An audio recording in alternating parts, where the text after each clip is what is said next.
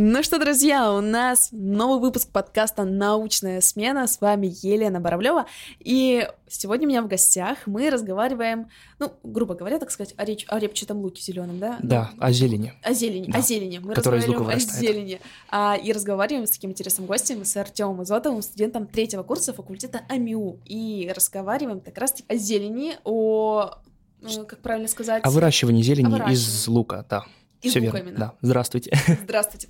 А расскажите, почему вообще вот э, именно эта тема? Почему именно зеленый лук? Дело в том, что у меня родственники, они занимаются сельским хозяйством, вот, и в процессе своей коммерческой деятельности они столкнулись с проблемой подбора посадочного материала. Дело в том, что каждый год на рынке наблюдается устойчивый дефицит специальных сортов, из которых как раз-таки зелень выращивают. Ну, это такая зелень, как вот мы в пятерочку приходим условно, знаете, такие длинные, длинные ростки зелени. Ну, просто лук обычный, Ну, который да, еще в салаты да. Да-да-да, вот именно он. А разве не из почти любого лука вырастает? Нет, дело в том, что вот э, не из любого лука, потому что тот лук, который продается в магазине, как Мгм. правило, именно в виде репчатый лук, такой Мгм. обычный, он э, обработан от прорастания. И А, от прорастания. от прорастания, А, да, я специально. тогда не знаю, как объяснить, почему у меня на балконе лежит а, лук, который начал прорастать. А вы его в магазине покупали в крупном или на базаре, например?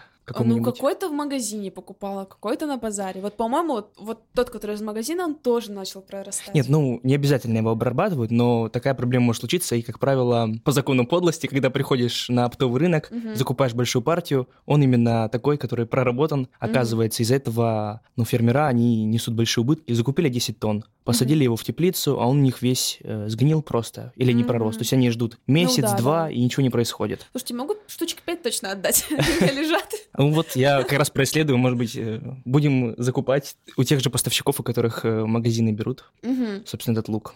Мгм. А почему не из каждого вообще прорастает? Ну, то есть, получается, есть какие-то определенные именно сорта лука, да? Есть определенные сорта, да, помимо того, что он просто может быть обработан или не обработан от прорастания, есть определенные сорта, которые имеют разное количество зачатков. Э, Это как бы точки роста в луковице, если мы ее разрежем поперек или Ага. вдоль, не знаю, как правильно, наверное, Пополам, пополам, да. да.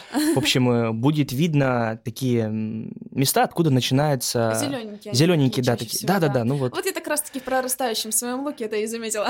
Вот, ну, как бы для лука, который именно нужно выращивать в теплицах, это хороший знак, когда этих э, точек роста как бы много. Мгм. Потому что это позволяет максимально большое количество веществ, которые в луковице содержатся, в момент роста зелени извлечь из него и, соответственно, преобразовать из луковицы в зеленый вот этот вот э, росток, который мы потом дальше М. употребляем в пищу, в салаты и так далее. И ваше исследование направлено, чтобы...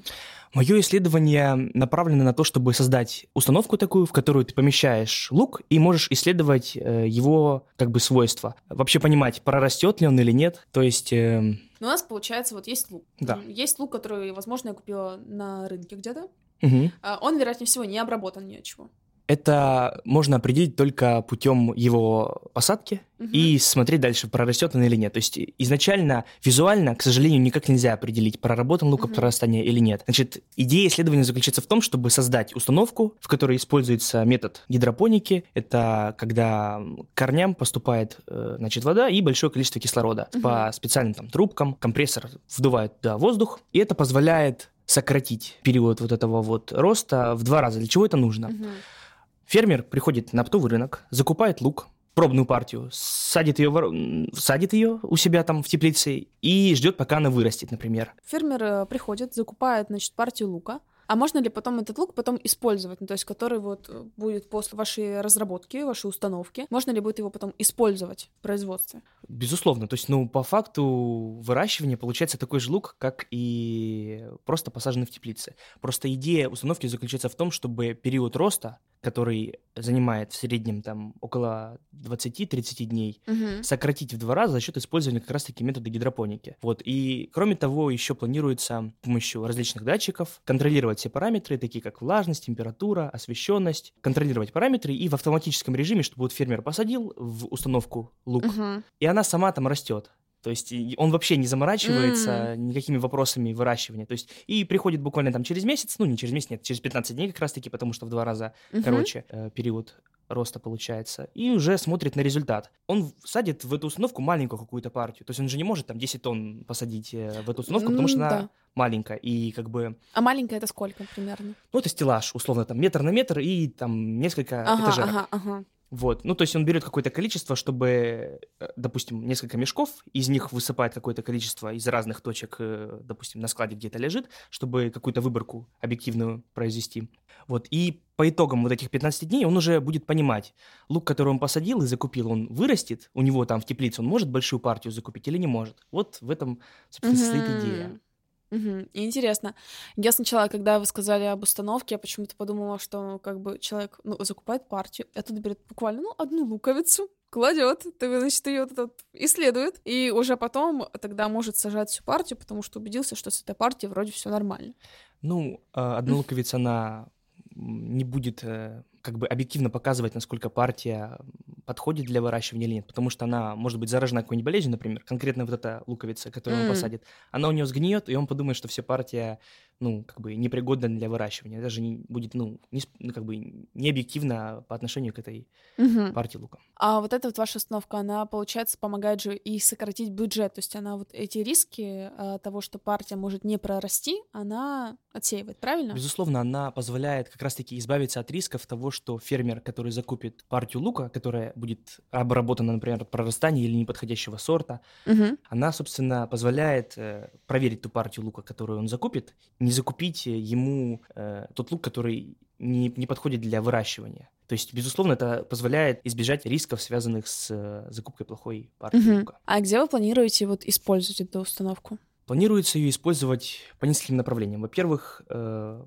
в мелких, э, мелкие фермера могут закупать такие установки, садить у себя их, э, ну, ставить у себя их прямо в теплицах непосредственно, высаживать туда пробные партии лука, проводить исследования перед тем, как закупать крупные партии. Угу. Это первое направление деятельности. Второе направление – это исследование именно тех условий, которые в этой установке поддерживаются. То есть где-нибудь, например, у нас в ДГТУ в каком-то из кабинетов будет стоять бокс такой, в котором mm. будет поддерживаться оптимальные параметры, и варьированием этих параметров мы будем исследовать, э, какую температуру на каком этапе роста лука нужно поддерживать. Но ну и опять же, дальше планируется расширить поле деятельности и применять его не только к репчатому зеленому луку, а вообще к разным видам луковиц, а дальше и к зелени вообще, к любой.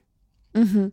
А пока вы пробовали только на луковицах, да? Да, потому что, во-первых, проблематика была именно такая, родственники меня именно луком занимались. Была задача произвести проверку именно лука. Плюс вышло, что лук является отличным именно растением для исследований, потому что у него маленький период роста, не нужно поддерживать никакие условия для того, чтобы он mm-hmm. прорастал, то есть его буквально просто в воду посадить, не нужно никакие удобрения добавлять, потому что все необходимые вещества для роста есть в луковице. Достаточно просто добавлять mm-hmm. воду, кислород и... Э, Или на балконе оставить. Да, в темном мешке, например.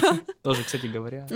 Почему не зелень, например? Вот я читала, я какое-то время очень хотела выращивать, и до сих пор хочу выращивать зелень на подоконнике. Очень долго смотрела, то что петрушка вроде бы она растет довольно быстро и не супер прихотливо она. Честно скажу, не имел опыт выращивания петрушки, но в целом э, зелень на подоконнике можно выращивать. Не обязательно для этого создавать автоматизированную установку, контролировать все параметры. Вот, потому что, ну, многие растения, вот даже в мешке, вот лук условно оставивший, даже даже, даже если, казалось бы, нету света, а он все равно прорастает настолько, как бы... Вот. Потому что в нем уже есть как раз-таки все необходимое, да? Да, да, да, да. Ну, самое главное, чтобы был свет на самом деле. Я потом угу. еще расскажу в наших вопросах. Нужен свет, вода и, ну, собственно, все.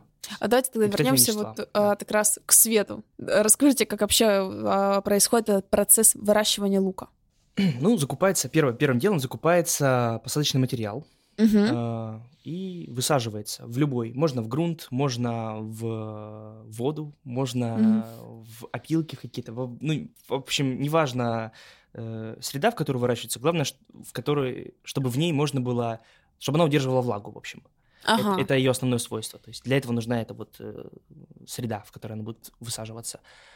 Дальше первая стадия вообще неприхотлива к свету лук растет в темноте.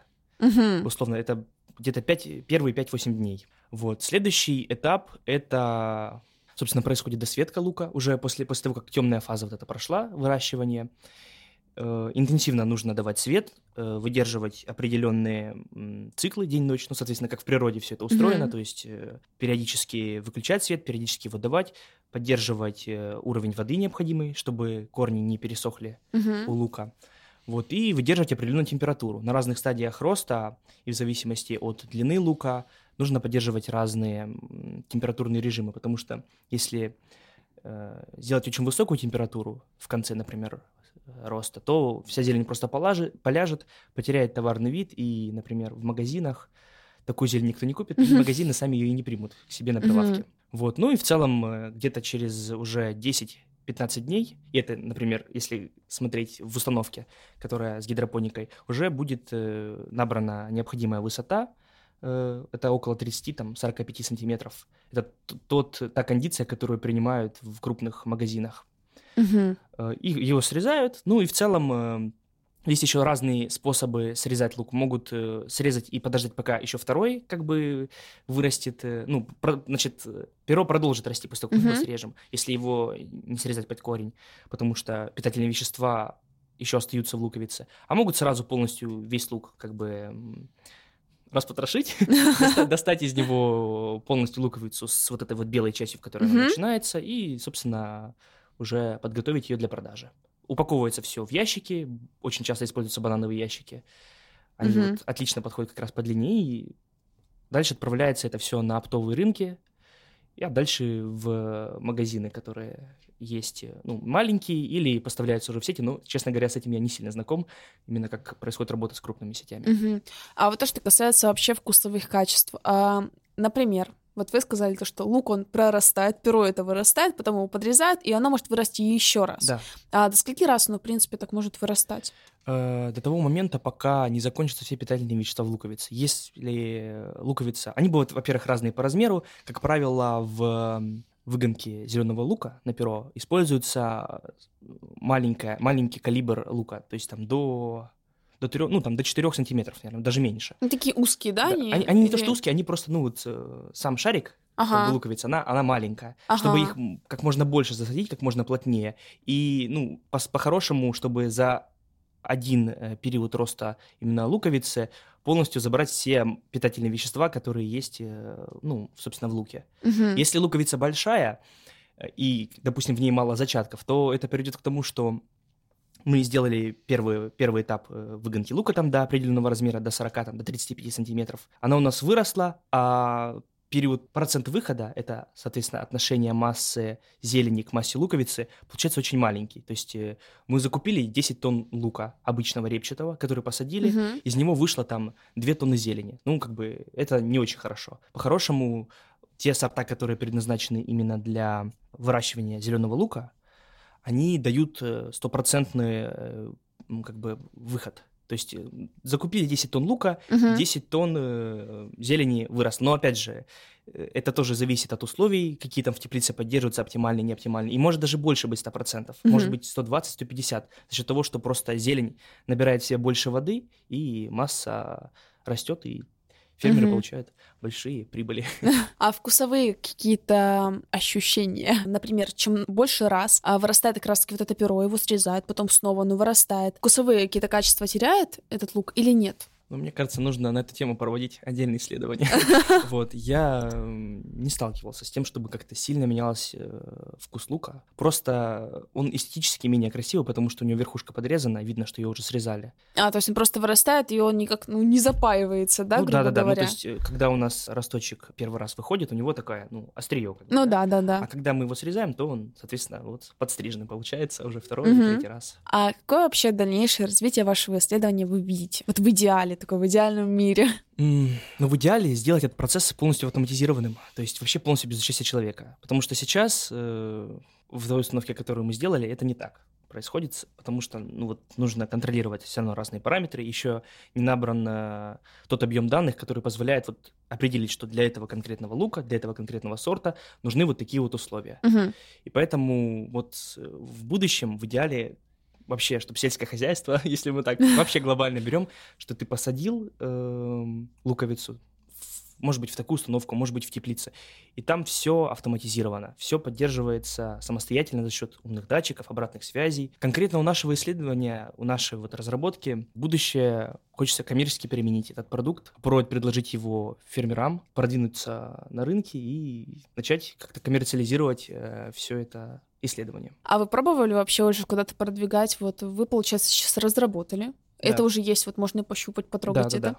А вы пробовали уже тогда дать какому-то подопытному фермеру а, на пробу? Ну, как бы собрать, э, мы собрали эту установку, вот, но в целом э, она все равно требует еще большого количества именно контроля того, как происходит процесс выращивания. Угу. Поэтому еще не достигли мы того этапа, в котором вот соблюдается эта идеология, что фермер, вообще не заморачиваясь, может посадить луковицу и, собственно, в автоматическом режиме будет выращиваться. Поэтому, нет, еще не предлагали, но, кроме того, бюджет пока что ограничен. Угу. Ищем различные источники финансирования, там, подаемся на гранты, всякие грантовые заявки заполняем, чтобы, ну, изготовить серию, э, несколько, значит, установок, угу. и уже попробовать их поставить э, конечным потребителям, ну, например, начать с родственников, чтобы они протестировали и вообще сказали, что как работает, насколько это подходит, не подходит, что доработать. Ну, а насколько вообще затратна вот эта установка? Ну, на том этапе, на котором она сейчас собрана, бюджет составляет около 10 тысяч рублей. Это вот э, один поддон угу. э, с светильниками, с датчиками.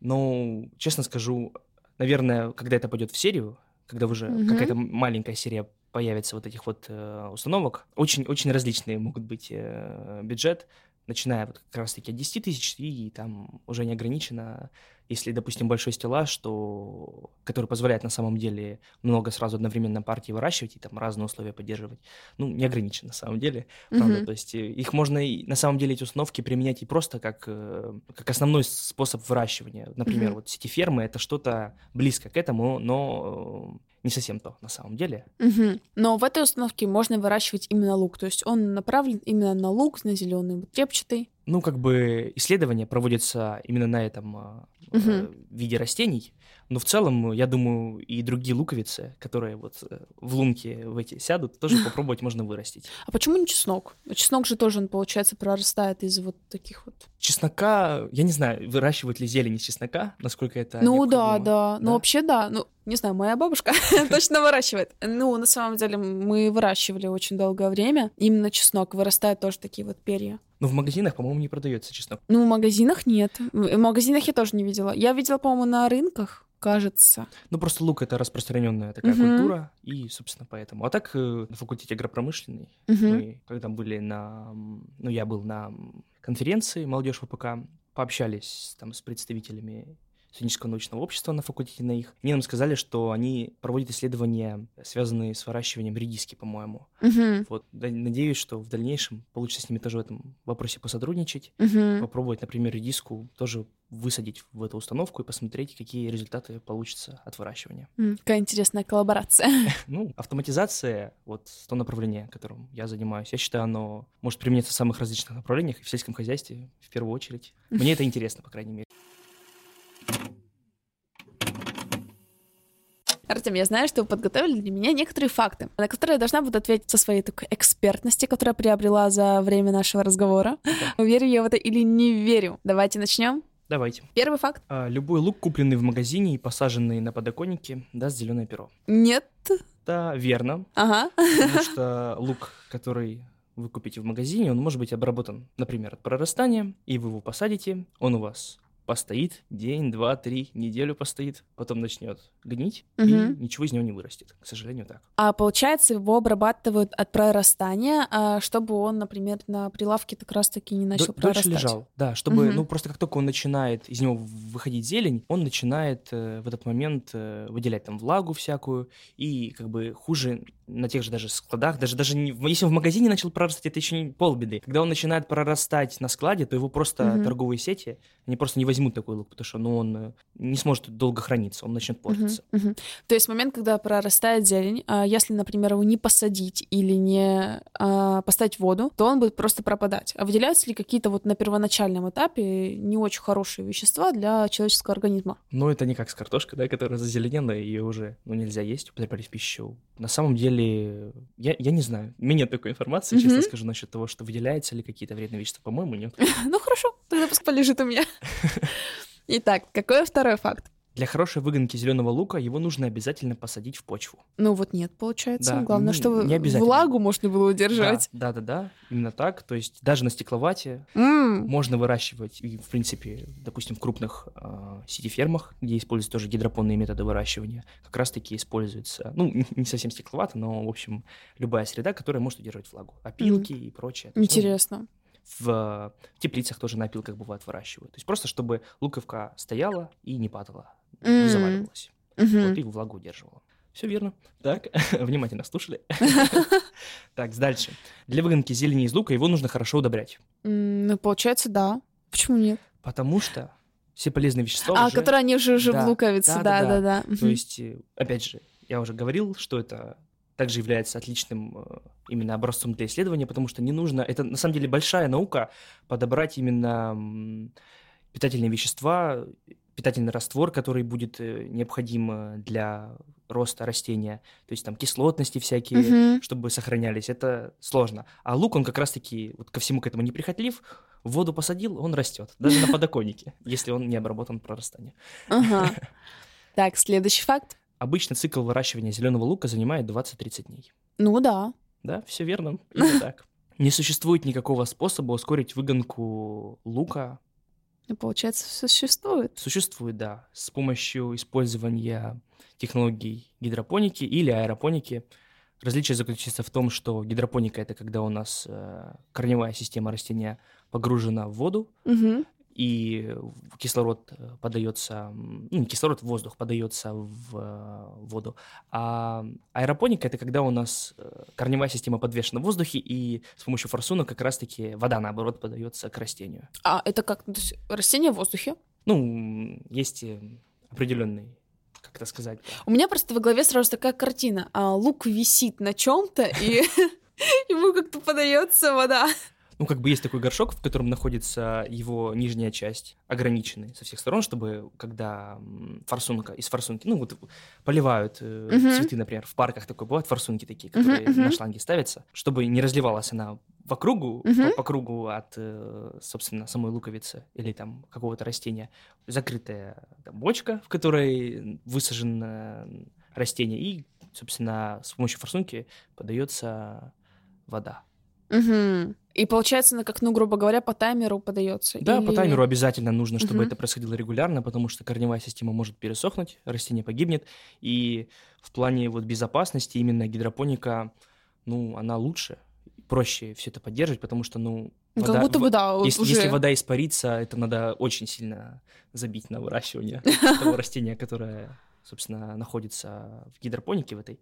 Вот, а выйти из строя система с аэропоникой может очень легко. Ну, не то, что очень легко, она может выйти из строя, и тогда все фатально Ну, растение. таймер пропустили, Да-да-да. и все. Именно так. Какой следующий факт? Для того, чтобы лук рос, обязательно необходимо большое количество света. Ну, получается, на первоначальном этапе Да, нет, а уже да. потом нужен свет. Все правильно.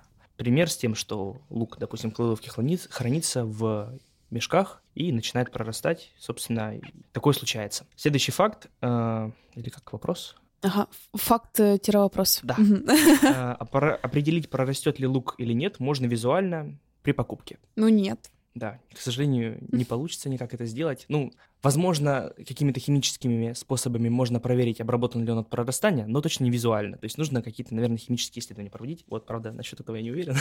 Но, Но это есть- было бы странно, так каждую луковицу опрыскивать. Зашипить, не зашипить, обработано, не обработано. Да, и как бы самый верный способ — это просто высадить и посмотреть, что получится. Что ж, я, мне кажется, познала за это время очень много о луке. Я теперь э, даже стала лучше разбираться в своем луке, который у меня прорастает на балконе. Настала пора дорабатывать подоконник, устанавливать туда датчики, Кажется, да. гидропонику. Да, следующее будет ваше исследование, просто направлено на мой балкон, Хорошо. на выращивание лука. Ну что, Артем, спасибо. Спасибо тебе за эту беседу. А удачи тебе в твоей разработке, в твоем исследовании. Я надеюсь, что у тебя все получится, и можно будет выйти даже не только на маленьких фермеров и на свою семью, но даже чуть дальше какие-то сетевые магазины. Спасибо большое.